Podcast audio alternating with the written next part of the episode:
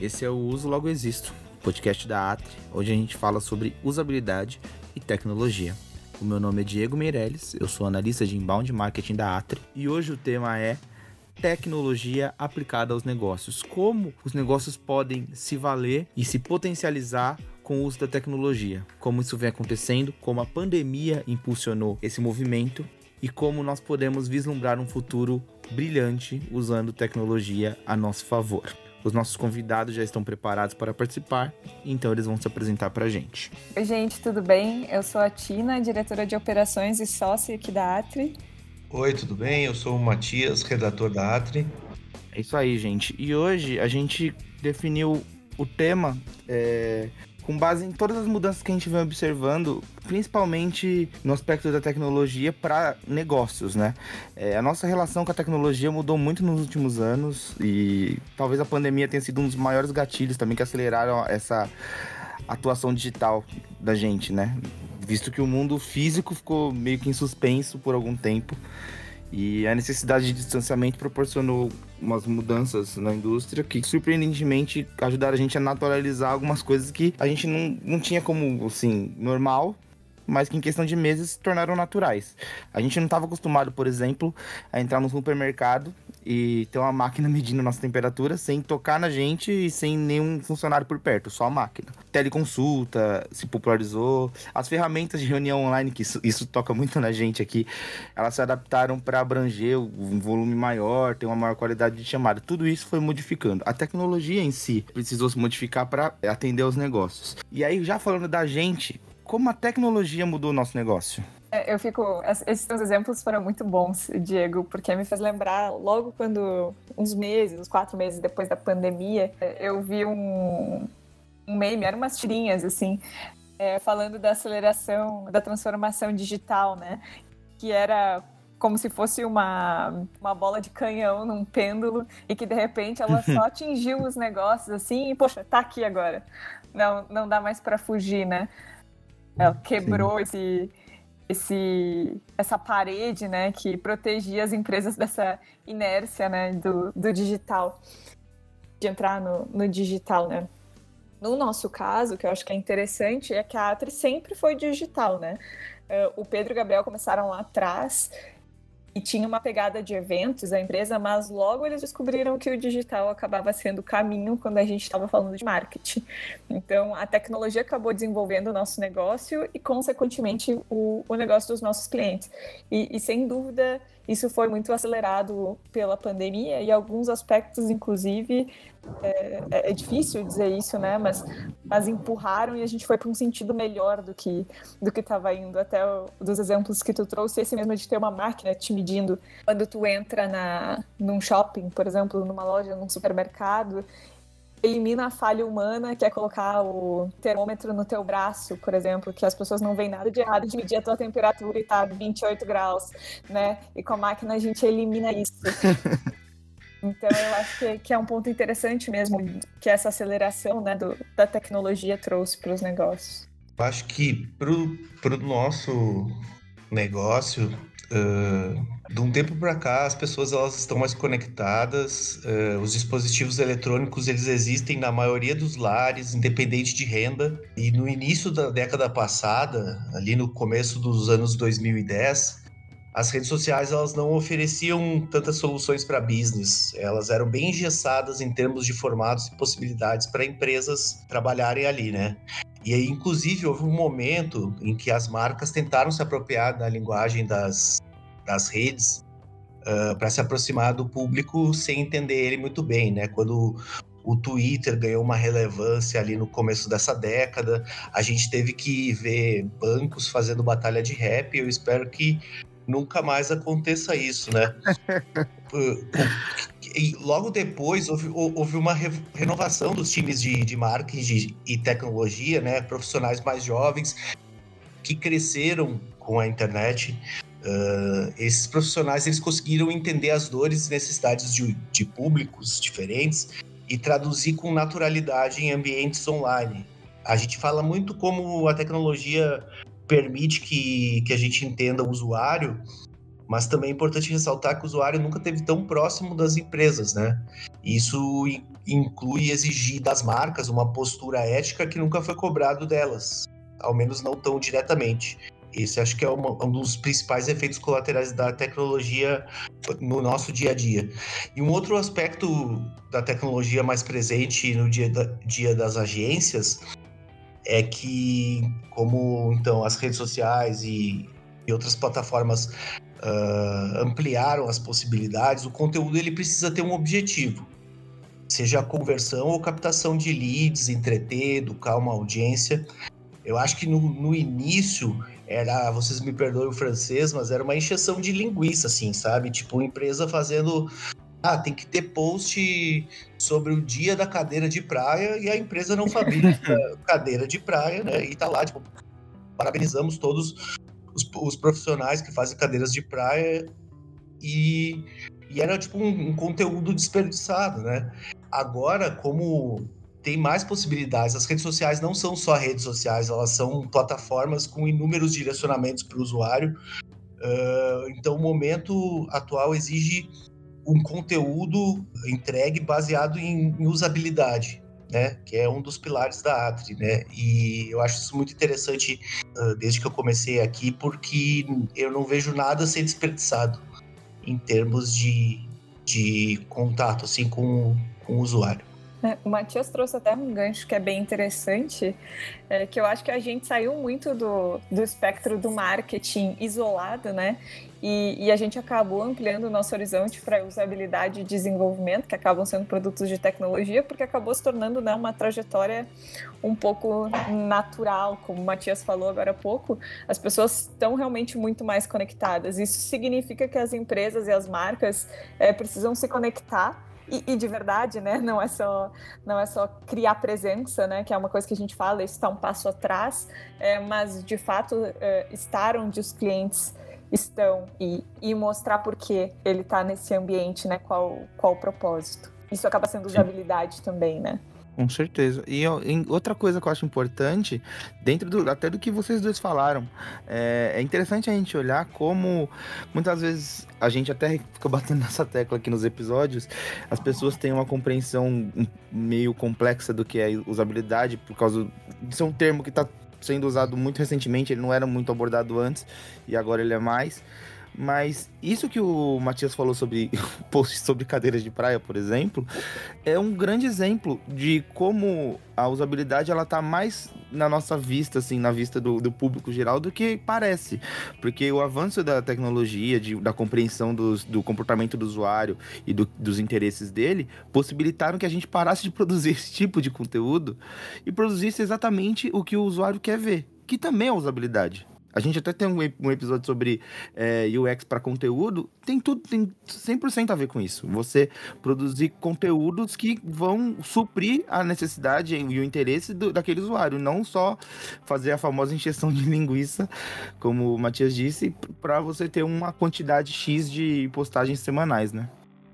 E, e, é interessante também pensar a, é, a pergunta inicial né, de, dessa parte da conversa, como a tecnologia muda os negócios, ela muda é, desde uma inteligência artificial, né, que era o que a gente estava conversando mais lá no início, essa parte mais hard da tecnologia, até essa parte mais do dia a dia que está tão incorporada que muita gente nem vê como tecnologia mais, né? Então realmente é uma, é um, é uma onipresença é, da, da tecnologia, tanto na, no cotidiano das empresas quanto dos consumidores.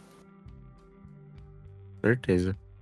E aí, ainda falando sobre os nossos negócios, né? E, a, e como a tecnologia mudou tudo, é, a perspectiva para os próximos anos, porque se a gente parar para pensar, como eu disse já na introdução, que nos últimos dois anos que a gente vem vivendo de pandemia, tanta coisa mudou, tanta coisa foi é, impulsionada pela necessidade do digital, é, a gente pode esperar talvez uma, um, uma aceleração ainda maior para os próximos anos, porque muitas é, tecnologias que nasceram ou foram aprimoradas por conta da pandemia vão inspirar outras e assim sucessivamente, como é sempre, é sempre assim a bola de neve da tecnologia, né? Uma coisa vai puxando a outra. Então, qual, qual vocês acham que é a perspectiva para os próximos anos? Bom, eu acho que muito no nosso caso, né, que o nosso negócio está muito voltado para promover uma melhor experiência do usuário, e hoje está muito relacionado aos produtos de, de site e app.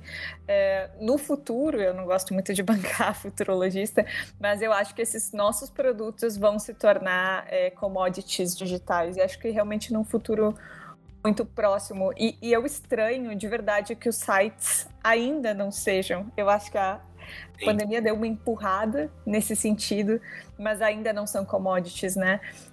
Estava olhando uns dados aqui e as microempresas e pequenas empresas é, não são necessariamente o nosso foco aqui na Atri, mas elas geram 27% do nosso PIB. E dessas, 40% ainda não tem site. Então a gente está falando de um amadurecimento do mercado, né, que a gente vai ver nos próximos anos e que sem nenhuma dúvida vai ser acelerada pela chegada da tecnologia 5G. Então eu acho que a gente tem, tem um aspecto importante aí de futurologia é, em relação a isso, a esses produtos específicos. Então, sobre o que a Tina falou, né, a gente está vivendo o que eles chamam de revolução industrial 4.0. Ela é automatizada e toda voltada pra, para as experiências. Sobre a tecnologia 5G, existe uma expectativa de que até 2029 ela tenha alcançado todo o Brasil, né? Só que assim, quando a gente fala em smart houses, por exemplo, elas são restritas no nosso contexto em relação a outros países, principalmente porque dispositivos inteligentes eles custam caro. E nós temos poucas fábricas nacionais de devices, né? Houve pouco investimento nesse aspecto, assim. Ao meu ver, a, a internet das coisas, que é um outro conceito né, que está relacionado com, com a Revolução Industrial 4.0, ela vai estar tá cada vez mais presente no dia a dia das empresas e das indústrias do que nos lares. Mas a internet ela vai ser mais veloz e democratizada. Agora, machine learning, inteligência artificial, eu acho que isso por um tempo aí, nessa próxima década, ela vai ser mais restrita aos segmentos da indústria, aos ambientes corporativos, do que de fato nos lares brasileiros. É, até porque a gente encontra no Brasil como você pontuou, até 2029 a expectativa é que a tecnologia 5G tenha alcançado todo o Brasil, mas hoje a gente sabe que a realidade é que nem a 4G alcança, sim, a maior parte. Então, é, é, faz todo sentido essa, essa pontuação de que a, a, a internet das coisas vai estar mais disponível mesmo para empresas, porque as empresas elas vão precisar, na verdade, assim, usando tudo que foi dito. O que a Tina disse, falou sobre sites. É, é, assim, chega a ser assustador você falar de um micro e pequenas empresas não terem, 40% delas não terem site. A gente já tem pelo menos, é, assim, franco crescimento, vamos dizer assim, há uns 15 anos a, a cultura de internet, de site, de, de empresa e tudo mais. E você notar que ainda não é commodity, como a Tina disse, ao mesmo tempo em que outras empresas já estão tão lá na frente, que já estão usando machine learning, já estão usando inteligência artificial há algum tempo. É uma dicotomia, né? Porque enquanto uns estão tão, tão longe, outros estão engatinhando ainda. Né? Mas eu vou discordar de vocês num aspecto, tá? É, eu acho quando a gente não está tão próximo é, do negócio, talvez exista um pouco essa ideia de que essas coisas estão longe. Há quatro, cinco anos atrás, eu já estudava IoT no laboratório, na né? internet das coisas, com a Bruna, inclusive, que é nossa UX Writer. É, foi onde eu tive um contato profissional mais, mais próximo dela pela primeira vez. E, e, essa, e esse, essa expansão já estava surgindo já tinha muito IoT no dia a dia das pessoas. Eu acho que às vezes a gente não se dá conta de onde está. A mesma coisa vale para machine learning e inteligência artificial. Tá em todo lugar no nosso dia a dia. A gente que ainda não percebe exatamente os pontos onde eles estão tocando, e realmente não é só na, nas grandes indústrias, não é só nas grandes empresas. É, isso está disseminado na nossa cultura de uma maneira já tão integrada a gente nem sempre percebe. Eu acho que, que depois a gente vai conseguir aprofundar um pouco melhor, mas eu acho que um, um gancho também do que, que o Matias trouxe de aprofundar a questão do, do 5G, e eu acho que muito que com a ampliação dessa, dessa tecnologia e dessa distribuição vai acabar também é, aumentando, a gente vai ver mais a internet das coisas presente no nosso dia a dia, e isso impacta muito no que a gente faz aqui na Atri, porque a gente deve ver sim um crescimento no mercado de aplicativos, porque pre eles precisam integrar essas tecnologias no dia a dia das pessoas, né? Então, os aplicativos móveis, eles acabam desempenhando um, um papel muito grande no crescimento da internet das coisas, porque eles vão fazer a conexão dos dispositivos que vão incorporar os sensores.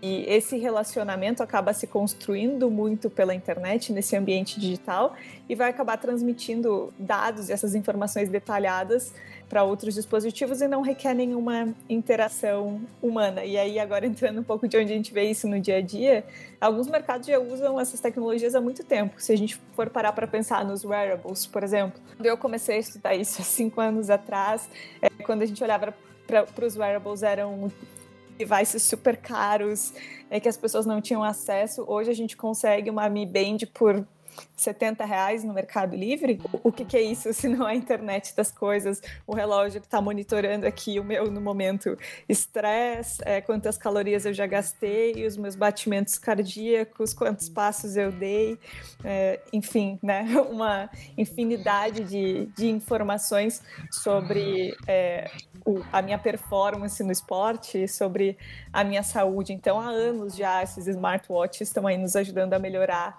o nosso desempenho, ou monitorar o nosso desempenho. Então, acho que, que esse é um aspecto importante. O outro também é das casas inteligentes, né? Outro produto que é super acessível, uma lâmpada controlada pelo celular. E está no nosso dia a dia, que também custa menos de 100 reais então, essa parte da automação residencial já está super presente na nossa vida há alguns anos, a gente nem percebe e acaba trazendo muita praticidade, segurança e muitas vezes até economia. Minha máquina de lavar, eu ativo ela pelo celular também, vejo o peso, quanto de roupa tem lá dentro, qual o melhor modo, qual o melhor ciclo. Então, a gente já está tão acostumado que a gente não está conseguindo ver onde estão cada uma dessas tecnologias. O que, que vocês acham? Não, é verdade, você acabou de me dar um choque de realidade aqui. A própria Alexa, né? Se a gente pensar, a Alexa é, é exatamente isso.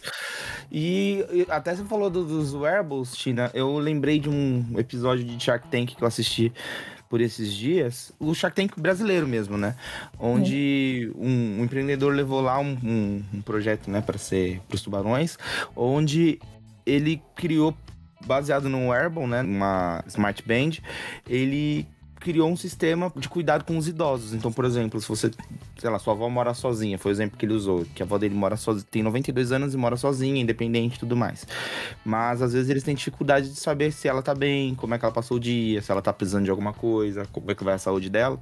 Então ele criou esse sistema onde ela usa o, uma Smart Band, que mede todas as principais funções vitais dela, está conectado numa, num sistema. E esse sistema tem uma análise né, de inteligência artificial, onde ele faz sempre né, a, a medição dos batimentos, ele consegue determinar até se ela caiu de repente, ou se ela tá dormindo, como foi o sono dela, como o próprio Smart Band já faz sozinha, né? E assim, Sempre que tiver um gatilho de algum pro problema, alguma coisa que precise resolver, alguma dúvida sobre o estado de saúde da pessoa, eles entram em contato com a família, a família pode ir lá verificar se a pessoa tá bem ou não. Então, é mais uma variação de, de como a internet das coisas começa com os wearables, com essas coisas mais pessoais, mas que vão se tornando negócios, porque vai avançando e, e é, é, inevitável. Talvez a, e a pandemia, nesse caso mesmo que eu, que eu citei, a pandemia é uma coisa que acelerou esse processo, porque os idosos ficaram mais isolados na pandemia, porque lá, pelo menos lá no começo, agora não tanto, porque a vacinação já avançou bastante, ainda é necessário cuidado, claro,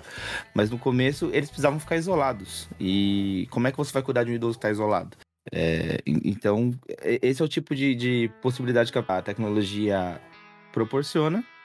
E é verdade, o que você falou, às vezes a gente, ela tá tão integrada no nosso dia a dia, tá tão presente no, nas coisas que a gente faz cotidianamente que a gente nem percebe, né?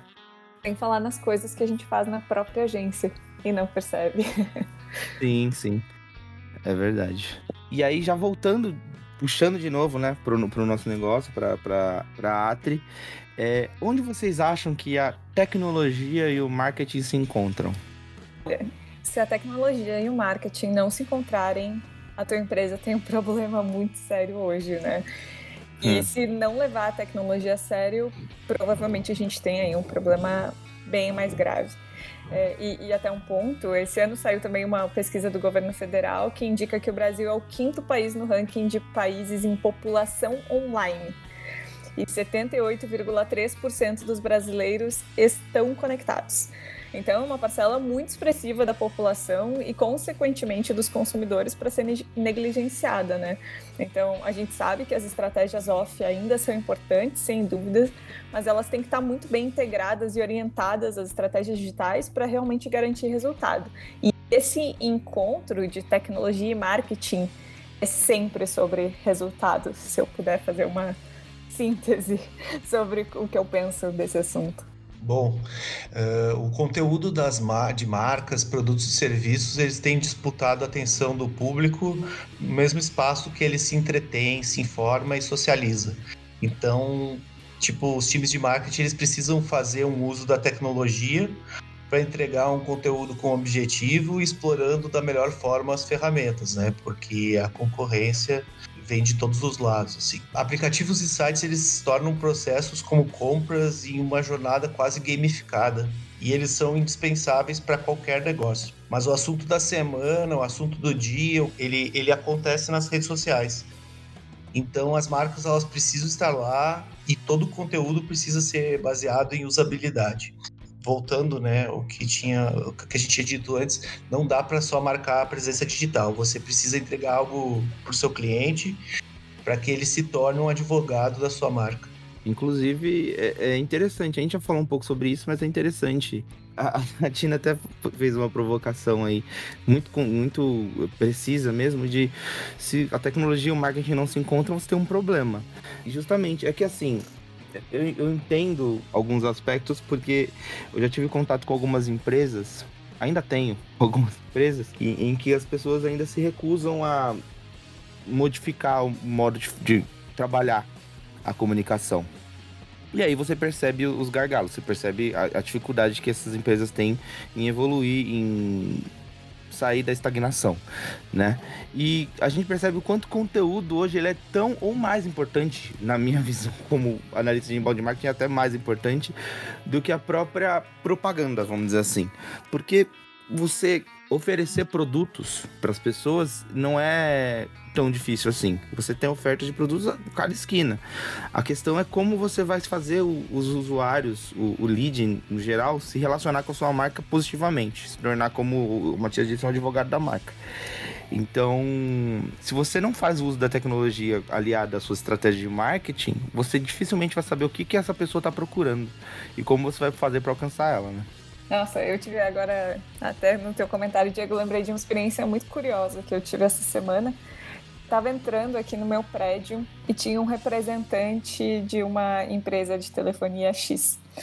E aí ele me perguntou se eu era cliente dessa empresa de telefonia X, né? Se a, se a minha internet era a deles, e eu comentei que sim.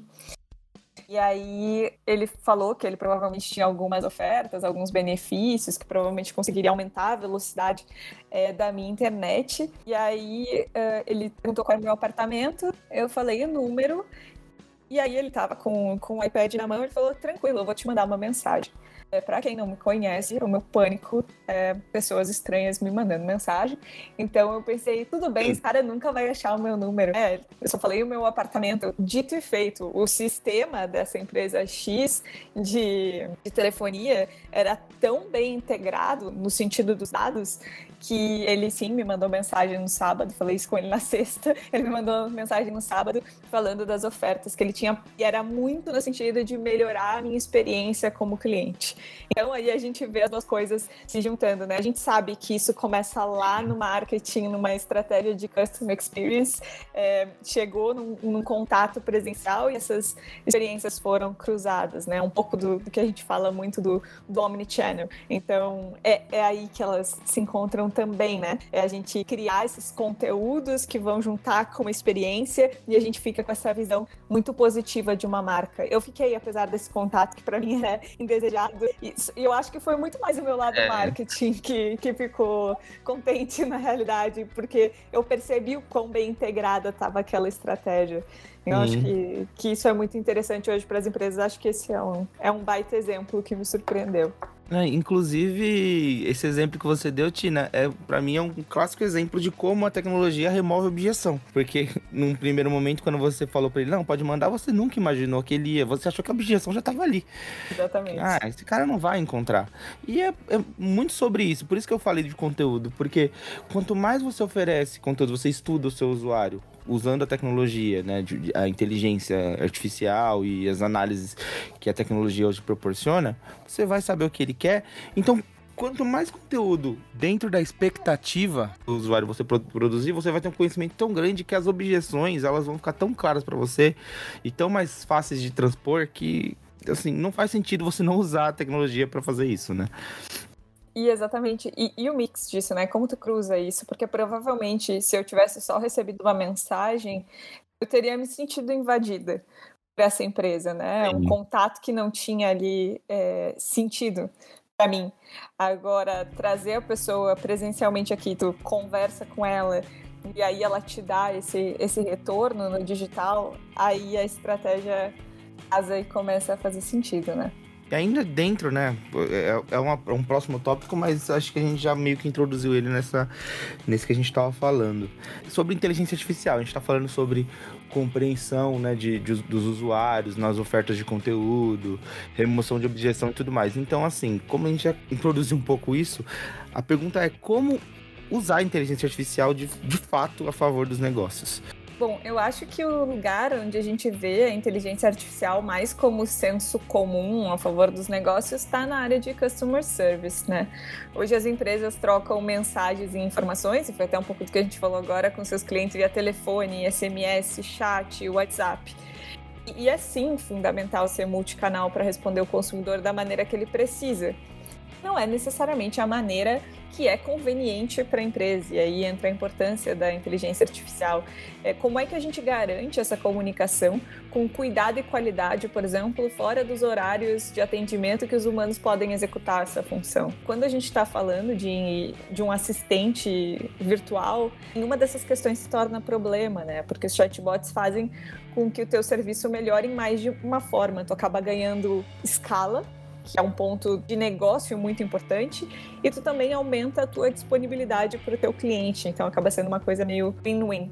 É, eu acho que outro aspecto também que é interessante e talvez as empresas não vejam ainda tão bem é, é a questão do quanto a gente consegue extrair métricas de uma inteligência artificial. Então, por exemplo, métricas claras de relacionamento com o cliente, o tempo de interação, os tópicos que vão aparecer mais vezes nessas interações, períodos onde tem mais procura pelos usuários, o perfil desses usuários e diversos outros insights. Isso falando mais dentro do senso comum, né? A gente tem aplicabilidade de, de inteligência artificial em muitos outros momentos. Agora, falando um pouquinho aqui do, do nosso dia a dia, eu acho que um dos aspectos técnicos que, que vai se desenvolver muito uh, ainda é a otimização das redes de tecnologia, as redes de TI.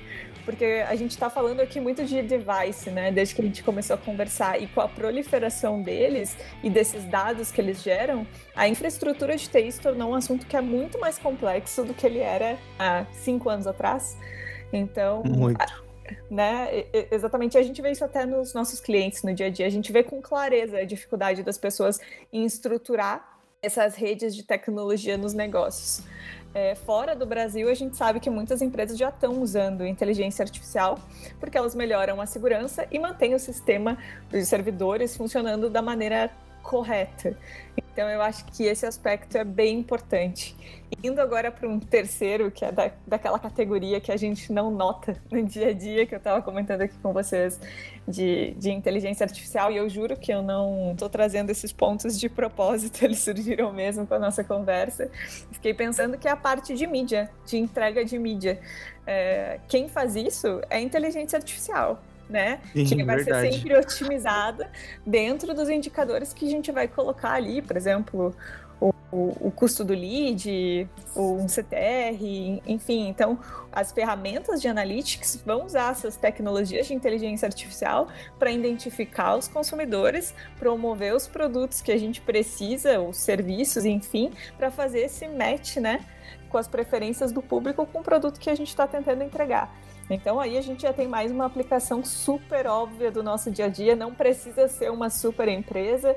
Qualquer pessoa que se dispõe a conhecer melhor o gerenciador de negócio pode se utilizar aí de uma inteligência artificial bem sofisticada para fazer essa entrega para o seu cliente, né? Uh, sobre inteligência artificial, né? Tem um economista chamado Jim Stanford, que ele dirige uma organização que o nome é Center of the Future. Ele disse que novas tecnologias, uma vez que inventadas e implantadas, normalmente abrem oportunidades para novas formas de trabalho e produção. Nesse sentido, novas tecnologias podem ser um complemento para o trabalho e não o substituto. Acho que tem um grande receio da maioria das pessoas quando se fala em inteligência artificial, principalmente dos leigos, que as inteligências artificiais elas venham a substituir as nossas funções. Mas no melhor dos cenários, elas vão possibilitar que a gente se ocupe com outras tarefas ou até reinventar a jornada de trabalho para que a gente tenha mais tempo para as nossas coisas pessoais. E um olhar humano ele vai ser necessário sempre, especialmente para aperfeiçoar recursos tecnológicos. Um outro, uma outra visão sobre a inteligência artificial nos negócios é observar o que as cinco grandes da, da tecnologia estão estão fazendo, né? Elas, cada uma está indo para um caminho diferente.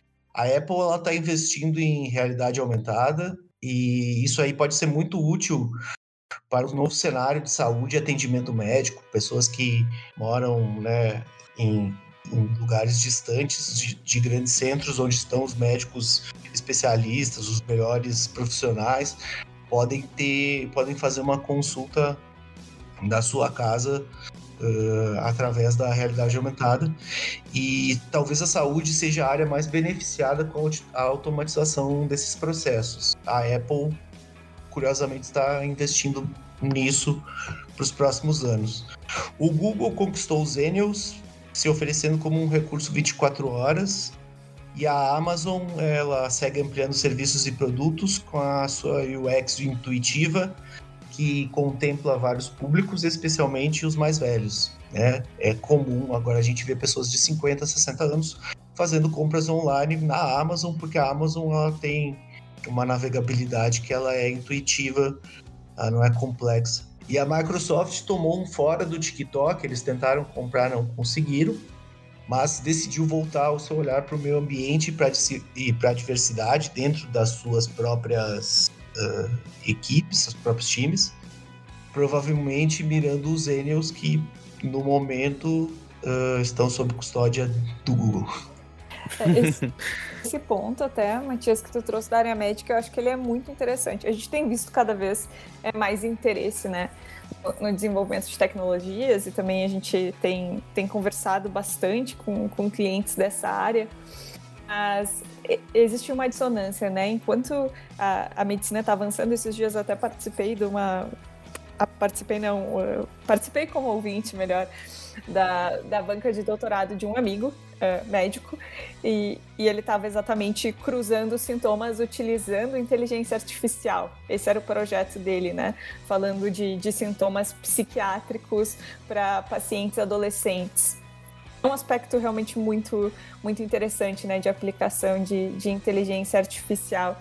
E esse exemplo que tu citou da Apple é, me lembrou um, um, uma conversa que eu tive com um médico também, numa situação recente, em que ele comentou comigo que esses que a telemedicina não é só tu fazer um FaceTime, né, com o médico, mas tu ter condições de ser de fato avaliado por ele. E que os aparelhos hoje de telemedicina que existem no mercado, eles custam mais de dois mil reais. Então tu imagina, e, e eles são de uso exclusivo, né? É, não é como se eles fossem distribuídos para as pessoas.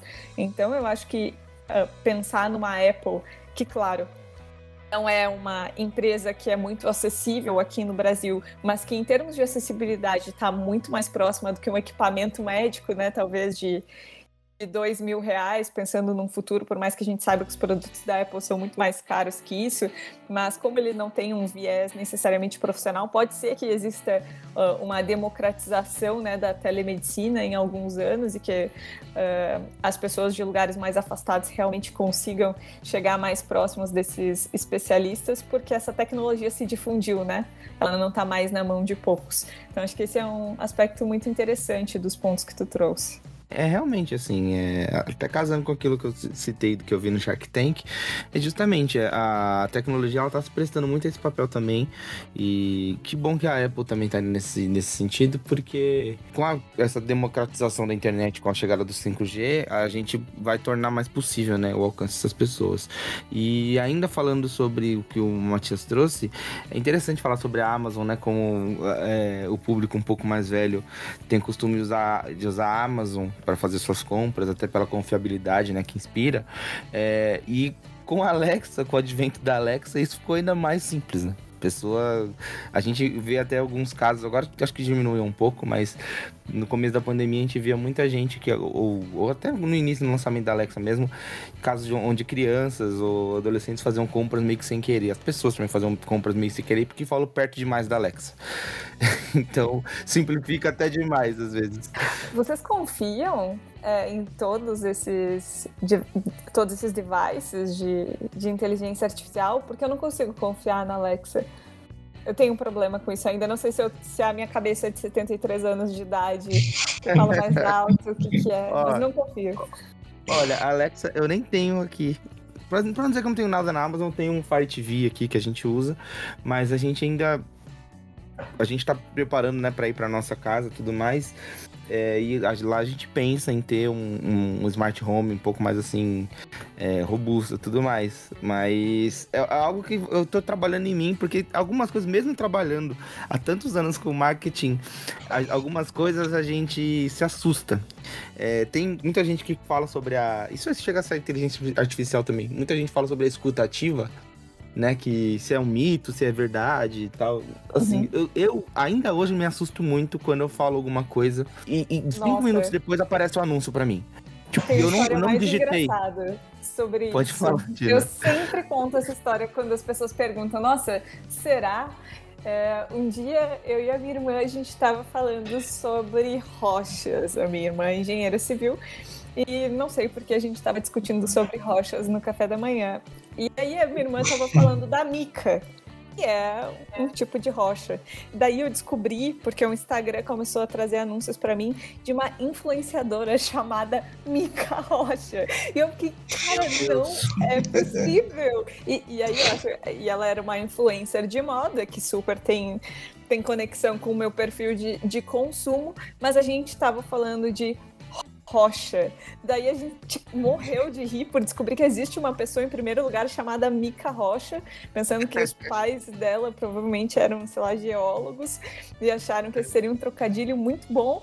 E aí agora o, o, Instagram ficou ouvindo as nossas conversas aí para me entregar Muito anúncio bom. de as roupas selecionadas pela Mica Rocha. A gente não tem o mesmo estilo, deixando claro aqui, mas foi um exercício muito engraçado. Assim, eu sempre conto essa história agora. Aconteceu há pouco tempo, inclusive. Nossa senhora, essa semana aconteceu um comigo, envolvendo o Benjamin, meu filho. É, meu filho tem três meses, né? A gente tava, eu tava com ele no colo e, assim, constantemente a gente tá mexendo nele, assim, no colo, acaba que ele, a cabeça dele encosta pra um lado e a, a orelha dá uma dobradinha, assim. Aí eu falei pra minha noiva, eu falei assim, olha, a gente tem que tomar cuidado, porque se a gente ficar dobrando muito a orelha dele, ele pode ficar com a orelha de abano. Cinco minutos depois eu fui ver um vídeo no YouTube e o anúncio era é, conheça as principais causas de, da orelha, da famosa orelha de abano. É... pelo amor de Deus, sabe? É, é, chegou nesse nível. Eu, eu acho interessante como as empresas estão usando. Isso chega a ser um pouco assustador. Então é, já meio acho... que responde um pouco a sua, a sua pergunta, Tina, sobre se a gente confia ou não. Acho eu tenho que trabalhar isso em mim ainda. Porque não existe uma regulamentação sobre isso. A gente nem. É, olha a falta de clareza, né? A gente. Existe a ideia Sim. de que é um boato, de que os teus devices estão te escutando. É, o que, que, eles fazem com essa informação? Até onde eles podem ir com essa informação? Eu acho isso Sim. muito complexo para só aceitar trazer uma Alexa para dentro da, da minha casa. Não que eu fale sobre coisas muito confidenciais, é. né? E, e muito importantes, é, acho... ainda mais morando sozinha, mas eu hum. acho que é, que é um aspecto que me, me causa incômodo, de verdade. Essa segurança que a gente está abrindo mão pela praticidade. Uh, eu estou fazendo uma pós-graduação e, tipo, de boas-vindas, cada aluno ganhou um Echo Dot da Amazon, né? Alexa. Só que daí eu fui testar, assim, e não faz muito sentido porque eu moro num kitnet, entendeu? Não... Por que, que eu vou pedir para desligar a TV se a TV tá do lado, sabe? Eu me sinto muito preguiçoso com isso, mas a caixa de som, ela é boa. Então, eventualmente, eu ouço música na Alexa, mas eu não deixo ligado. Até porque é super alto o som, assim. Qualquer coisa que tu falar, ela vai, tipo, eh, responder e vai reverberar no apartamento. E daí todo mundo vai ouvir o que tu tá procurando, assim. Eu não, não, não confio muito. Mas tá aí, né? Foi um presente do, da, da pós-graduação, vou deixar aí.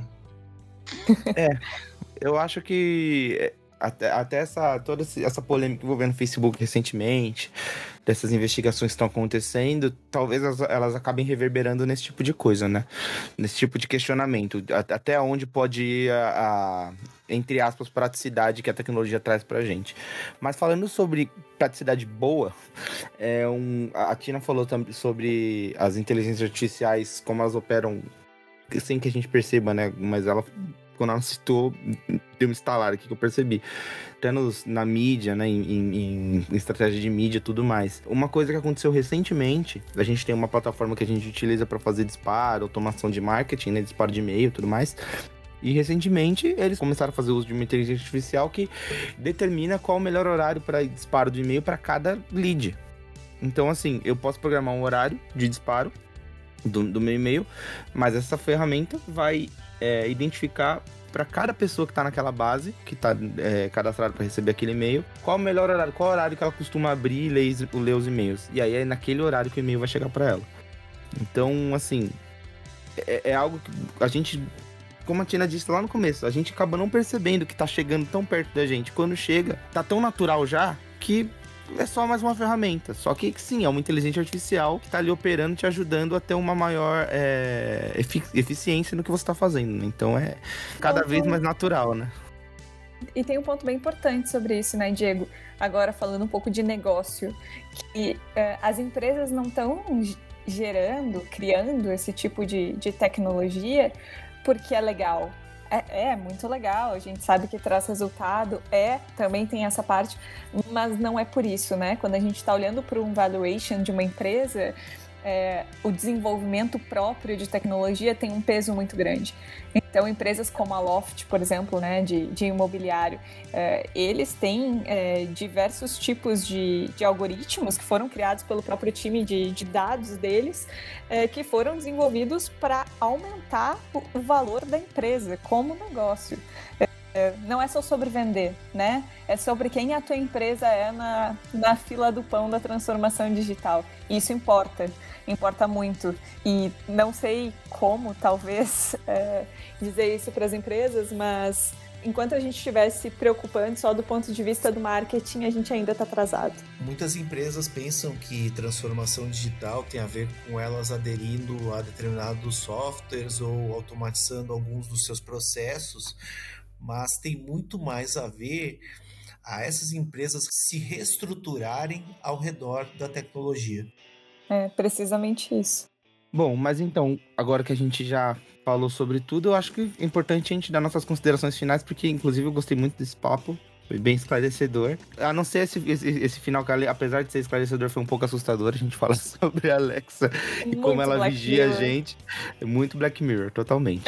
é, mas foi muito rico a gente poder perceber o quanto a tecnologia já está dentro, não só dos negócios, mas da nossa vida é, assim, regendo alguns aspectos importantes sem que a gente perceba, né? Então, queria saber as considerações finais de vocês aí para esse episódio tão legal que a gente gravou. Bom, eu acho que os meus pontos principais é que a gente percebe que a tecnologia está nos levando para um futuro muito interessante, né? Às vezes assustador, mas para a gente que trabalha com tecnologia é muito interessante, desafiador, né? Uh, e, e, apesar de que hoje essa implementação parece muito sofisticada ainda, a gente vai percebendo, e a gente percebeu né, ao longo dessa conversa aqui também, que quanto mais a gente é, conhece esse universo, mais a gente percebe que esses procedimentos é, são muito mais simples do que a gente imaginava. E daqui a alguns anos eles vão se tornar mais simples ainda, né?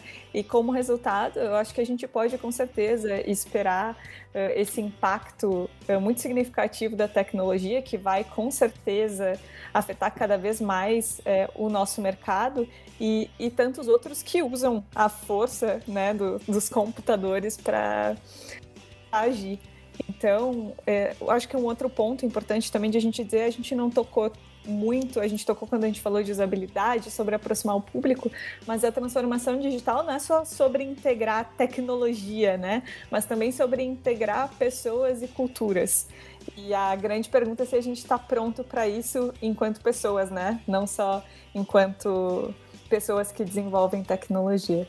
Então, em um ano e pouco, o Pix se tornou uma ferramenta essencial de pagamento. O Open Banking vende a ideia de facilitar o acesso a crédito através de Big Data. A transformação digital é um conceito que envolve a tecnologia acerca de todos os processos de uma empresa e tem sido cada vez mais comum. A tecnologia pode poupar tempo e dinheiro de pacientes que precisam viajar para fazer uma consulta médica, mas até pode poupar a vida. Os streamings vão eliminar a TV a cabo em poucos anos e a forma como vamos nos informar será cada vez mais personalizada. Só que tudo isso depende de um cenário econômico favorável, onde as pessoas tenham acesso aos devices que possam facilitar sua vida. Se a tecnologia ficar restrita a ambientes corporativos e poucas pessoas, estaremos no atraso. Inclusive, se a, se a, tecnologia ficar restrita só a ambientes corporativos, não adianta nada a gente ter inteligência artificial se ela não vai alcançar as pessoas que a gente busca, né, para fazer os negócios, né? É o que a Tina falou, a, a transformação digital também é sobre culturas e pessoas. Totalmente. Gente, muito obrigado por esse papo. Esse papo foi demais, de verdade. É, esclarecedor, um pouco assustador, como a gente já disse, no contexto da Alexa, né? E de, de dessas escutas que acabam tendo, a gente acaba tendo em casa mesmo sem querer, mas muito rico. Queria muito agradecer vocês, porque foi um, uma conversa extremamente interessante. A gente abordou até coisas que não estavam no roteiro, mas que com certeza contribuíram aí para essa compreensão. A Tina explodiu minha cabeça na hora que ela falou, ela deu os exemplos ah, que eu não é, havia é, percebido. Pode, pode chamar isso de efeito Tina, né? Eu faço bastante isso. É. faz, faz. A Tina é a maior causadora de epifanias do, da, da, da Adri.